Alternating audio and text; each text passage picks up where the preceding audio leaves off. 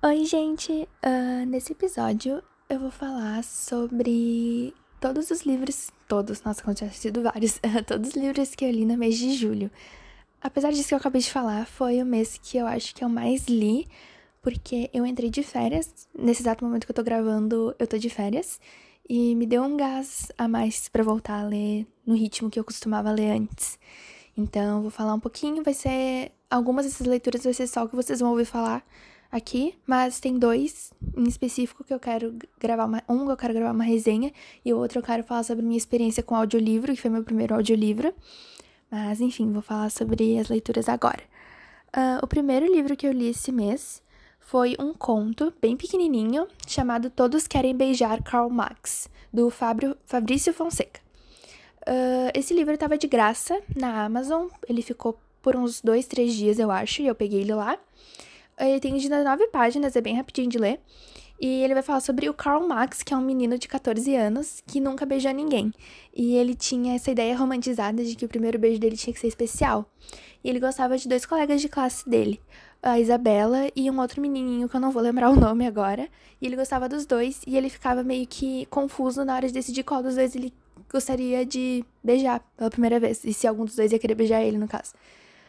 E então vai contar essa jornada do Karl Marx, já é meio que um livro de descobrimento, apesar de ter só 19 páginas. Uh, eu dei cinco estrelas pro livro, eu achei muito legal, uma leitura bem gostosinha, assim.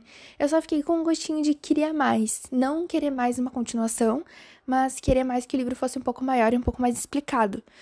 Mas se era a ideia do autor fazer uma coisa bem pequenininha, ele fez muito bem feito. Uh, o segundo livro que eu li esse mês foi uma das leituras obrigatórias da URGS, então eu não classifiquei, eu não dei estrelas, que foi Feliz Ano Velho, do Marcelo Rubens Paiva. Uh, esse livro vai contar a história de um homem, eu acho que ele tem uns 20 e poucos anos, que sofre um acidente. Não é bem um acidente. Ele se joga em um lago muito raso e ele acaba tetraplégico. E vai contar sobre a história do pai dele, que foi uh, assassinado durante a ditadura, sobre como ele tá se adaptando à vida de tetraplégico e tem várias coisas problemáticas no livro, mas é um livro muito velho, então tu não pode esperar muita coisa. Mas até agora foi a minha melhor experiência com as leituras da URGS. Eu também já li As Meninas, Papéis Avulsos e tem mais um que eu não vou lembrar agora. Uh, o próximo livro que eu li foi um que eu já falei no episódio anterior, que foi Punição para Inocência, da Agatha Christie. Eu dei duas estrelas de cinco, não foi minha melhor experiência com a autora, mas se vocês quiserem saber mais sobre esse livro, escutem o episódio anterior. O outro livro foi O Cortiço, do Aloysio de Azevedo. Eu li esse livro porque era uma leitura obrigatória da minha escola, né? Porque a gente tá olhando uh, realismo e naturalismo. E eu não classifiquei, né, por ser uma leitura obrigatória da escola, mas no geral foi bem ok. Foi melhor do que eu esperava. Só me deu um pouco de dor de cabeça porque tem muitos personagens e é meio difícil tu ficar diferenciando um do outro. Mas, no geral, foi uma experiência bem legal, assim, considerando as últimas leituras obrigatórias que eu tive na escola. O próximo livro que eu, que eu li foi O Ódio que Você Semeia. Na verdade, foi uma releitura, porque O Ódio que Você Semeia é um dos meus livros favoritos da vida. E, então, como tava há muito tempo as pessoas estavam voltando a falar sobre ele por causa de todo o movimento do Black Lives Matter, eu tive essa vontade de reler. Eu tinha o livro físico aqui em casa. E o livro vai contar a história da Star Carter. A Star mora num bairro pobre da cidade dela, que é o Garden Heights, e o pai dela é um ex-traficante. E agora ele tem um mercado e a família dela trabalha nesse mercado. E a Star estuda numa escola particular bem cara da cidade dela, porque os pais dela queriam que ela ficasse um pouco mais segura. E ela tem esse conflito de ser a star do gueto e de ser a star da Williamson, que é na escola particular dela. E ela tem muito esse conflito de personalidade, digamos assim. Mas a história do livro passa principalmente quando a Star presencia o melhor amigo dela, o Khalil, sendo assassinado por um policial branco. Então vai falar muito sobre racismo, sobre violência policial, sobre autodescobrimento. E é um livro lindo, eu recomendo para todo mundo. Eu dei cinco estrelas, obviamente, é um dos meus favoritos da vida, assim, top 5 livros da minha vida. O próximo livro que eu li foi um que eu tava esperando há muito tempo para ler, que foi muito hypado ano passado, todo mundo tava falando sobre ele e que eu nunca tinha lido ainda porque ele era muito caro, tanto o e-book quanto o livro físico. E o livro físico entrou em promoção na Amazon, ele ficou por muito tempo por 30 reais, sendo que ele era vendido a quase 50, então eu aproveitei, né? Fui esperta e fui lá e comprei, que foi o Vermelho, Branco e Sangue Azul, da Casey McKinston. Esse livro vai falar sobre o Alex e o Henry. O Alex, ele é filho da primeira presidenta dos Estados Unidos. E ele é muito envolvido com política, com as questões, né, do governo da mãe dele, e a mãe dele tá tentando a reeleição para 2020, é, 2020, se não me engano, passa em 2020 o livro. E o Alex é convidado para ir no casamento real da, de um dos príncipes da Inglaterra, o Philip. E quando ele vai para esse casamento, ele inevitavelmente vai encontrar o Henry, porque o Henry também é um príncipe da Inglaterra. Só que existe uma rivalidade muito grande entre o Alex e o Henry, tanto criado pela mídia, por eles terem mais ou menos a mesma idade, serem os dois galãs considerados assim, tanto porque aconteceu alguma coisa no passado que fez o Alex não gostar do Henry. A gente só vai descobrir isso depois. E estando nessa festa, o Alex levanta para conversar com o Henry, e enquanto eles estão conversando, acontece alguma coisa e eles derrubam o bolo do casamento, que custa 75 mil libras. E a partir disso vão se criar vários escândalos na mídia, dizendo que eles tiveram uma briga muito feia e que foi isso que levou ao desastre do bolo. E aí eles têm que consertar isso para melhorar a imagem tanto da mãe do Alex, que precisa disso, quanto do Henry, que é o príncipe da Inglaterra e precisa manter as aparências. Uh, o livro é muito legal, todos os personagens são maravilhosos, muito bem construídos. A minha favorita, em particular, foi a Zara, que a gente conhece mais ou menos no meio do livro. Ela é maravilhosa. Mas a história é muito única, assim, é uma coisa difícil da gente pensar. Tem muita descoberta, muita representatividade.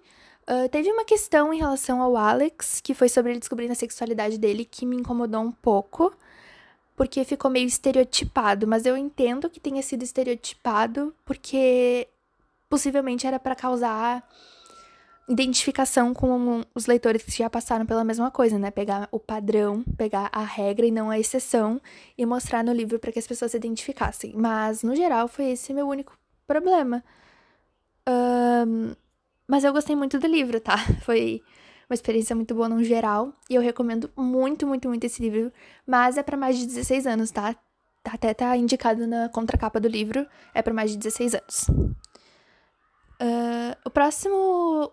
A próxima leitura do mês, na verdade, porque não foi um livro, foi uma graphic novel, que foi Heartstopper, da Alice Oseman.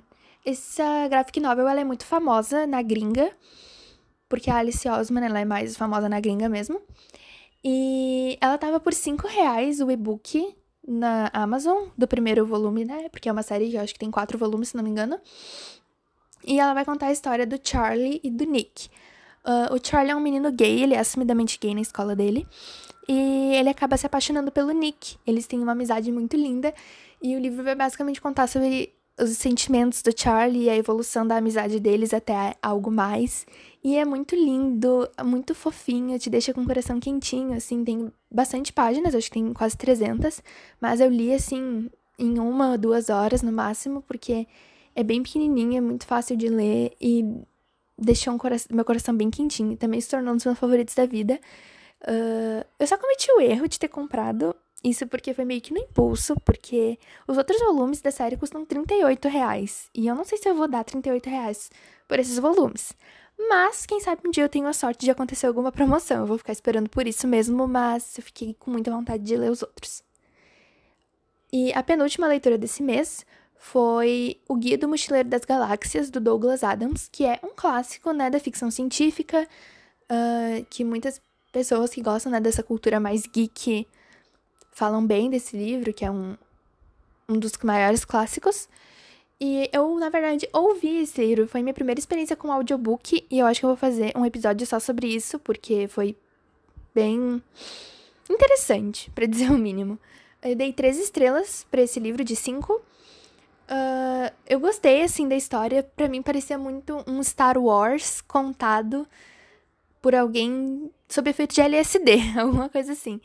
Uh, a história, tipo, é genial, os, as reviravoltas, como todo o enredo tá conectado, mas eu não gostei dos personagens. Uh, tinha vezes que eu achava que o autor pesava muito a mão em tentar ser engraçadão e tentar fazer aquele humor bobo, aquele humor idiota, que basicamente é a premissa do livro, mas em alguns momentos era demais, eu não achava engraçado, eu achava que era realmente demais. Mas, no geral, foi uma experiência boa. Eu não pretendo ler os outros livros, porque não me interessei mesmo, mas foi uma experiência boa da leitura.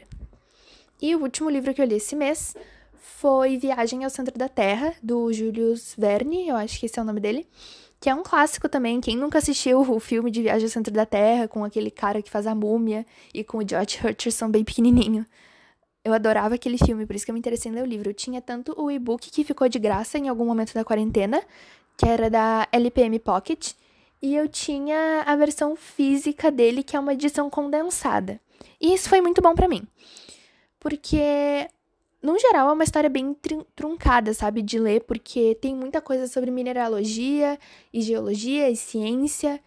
E tem partes que fica meio pesado, e isso fica muito descritivo e fica chato, no geral, fica chato de ler. Então, nessas partes que eu tava no e-book, eu ia pro livro físico, porque é condensado, então eu passava aquele capítulo, e quando chegava numa parte mais interessante, eu voltava pro e-book para ler essa parte uh, no texto integral. Mas, no geral, foi uma leitura muito boa, assim. É um clássico. Eu dei quatro estrelas de cinco. Eu tirei essa estrela mesmo pela lentidão da história. Mas eu adorei os personagens, todos eles são muito interessantes. O desenvolvimento da história, assim. Tem uma parte da ciência pela qual me interesso nessa história. Mas, no geral, falar sobre pedra, essas coisas, não é bem minha praia. Uh, então foi isso, foram bastante leituras. Eu fiquei bem orgulhosa de mim por ter voltado ao ritmo que eu tinha há, sei lá, dois anos atrás. Inclusive, eu já li 53 livros de 70 da minha meta no Goodreads. E eu, eu tô bem acelerada, preciso ler um livro por semana até o fim do ano para completar meu desafio. Mas foi isso, eu acho que eu vou trazer uma resenha separada de Vermelho, Branco e Sangue Azul e sobre a minha experiência com o Guia do Mochileiro das Galáxias.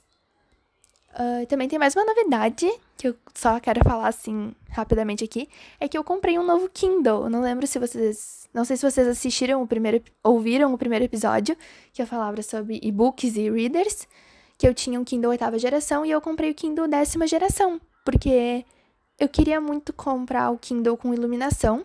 Eu não achei que valia a pena pegar o Paperwhite, porque o Paperwhite é realmente exorbitante o preço, não acho que é uma coisa muito realista aqui pro Brasil. Então eu peguei esse pensando no custo-benefício. Uh, eu paguei. Ai, eu não vou lembrar agora. Se eu lembrar, deixa na descrição do episódio. E por enquanto minha experiência com ele tá sendo ótima. Eu tô adorando, quem sabe eu trago um episódio separado sobre ele. Mas enfim, eu acho que eram essas atualizações que eu tinha pra trazer pra vocês. Obrigada por escutar e até o próximo episódio.